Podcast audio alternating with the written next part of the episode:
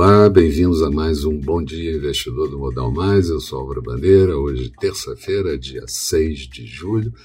E ontem, começo lembrando que feriado no mercado americano, operamos com baixa liquidez por aqui e perda de referencial de preços. Aqui, a Bovespa terminou com uma queda de 0,55%, índice em 126.920 pontos, e dólar com uma alta pressionado de 0,68%, moeda americana cotada a R$ 5,09.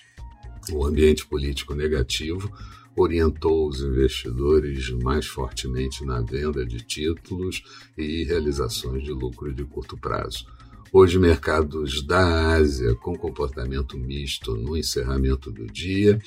Na Europa, mercados trabalhando no campo negativo e futuros do mercado americano também levemente negativos. Aqui não deveríamos perder o patamar dos 125 mil pontos do índice Bovespa, sob pena do mercado desacelerar ainda mais, e seria muito bom que conseguíssemos buscar a direção dos 129, 130 mil pontos para o uh, mercado se fortalecer. Petróleo em dia de alta no mercado internacional pode ajudar as ações da Petrobras a estimular os mercados por aqui.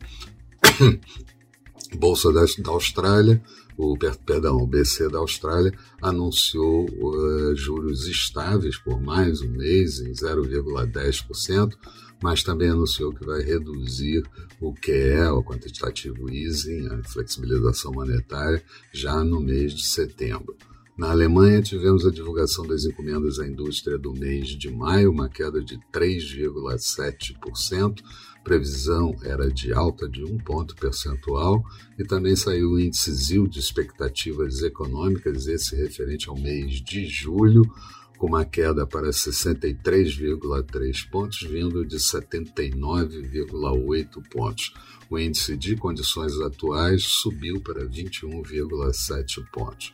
Na zona do euro, vendas no varejo referente ao mês de maio cresceram 4,6%, a previsão era 4,2%, e contra igual período do ano de 2020, uma alta de 9 pontos percentual.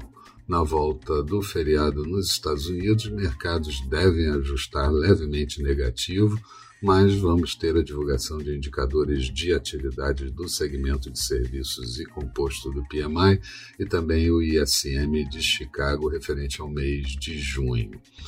A alta por aqui dos combustíveis, a primeira do, da gestão de Silva e Luna na Petrobras, torna a, a, preocupação do governo com relação à greve de caminhoneiros que se disseram surpreendidos com o um aumento sobre o ajuste do IR é, colocado para discussão na Câmara.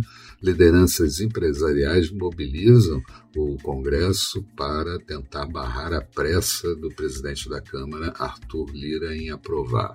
Já o TCU, Tribunal de Contas da União, cobra do governo uh, uma explicação por preços mais altos da vacina indiana Covaxin. E senador quer criar uma CPI sobre a rachadinha envolvendo o presidente Bolsonaro. A agenda do dia permanece fraca apenas com os indicadores de atividade nos Estados Unidos já citado, expectativa de Bovespa podendo até esboçar alguma reação, mas o ambiente político tenso pesa na, na tendência do mercado, dólar mais forte e juros também. Falando de mercados, agora há pouco a Bolsa de Londres tinha queda de 0,09%, Paris caía 0,25% e Frankfurt em queda de 0,33%. Petróleo WTI negociado em Nova York, esse com alta de 1,68%, muito em função do adiamento da reunião da OPEP+, e uma discussão entre a Arábia Saudita e Emirados Árabes, e barril cotado a 76 dólares e 42 centavos. Euro sendo negociado a 1,184 do dólar, em leve queda.